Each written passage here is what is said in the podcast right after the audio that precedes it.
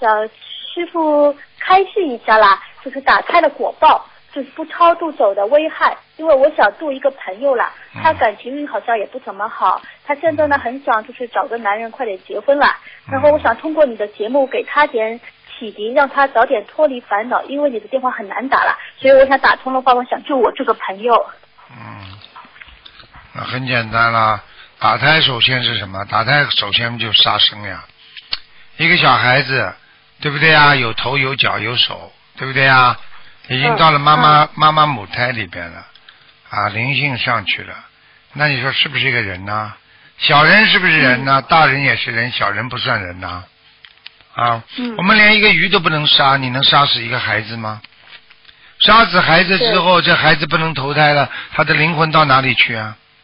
他没地方去，他就附在你身上啊，附在你身上，鬼在你身上，你说你会好过吗？天天犯躁，狂躁症，天天要发脾气，天天难受。是的。对不对啊？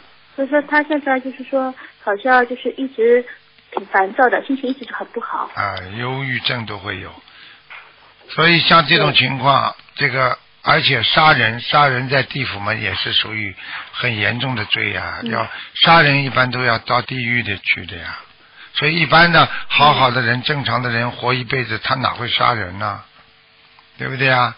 是的。那么杀鸡、杀鸭、杀猪、杀狗，对不起，投畜生道。啊，杀人到地狱受惩罚，就这么样。所以一个一个一个女人也好，一个男人也好，短短的一生，我们不能犯有杀业呀。一犯有杀业的话，那就是业随身，这是大业呀。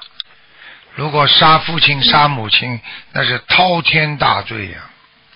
什么叫滔天呐？是的。啊，这天上都要一定下圣旨要把他处罚掉的。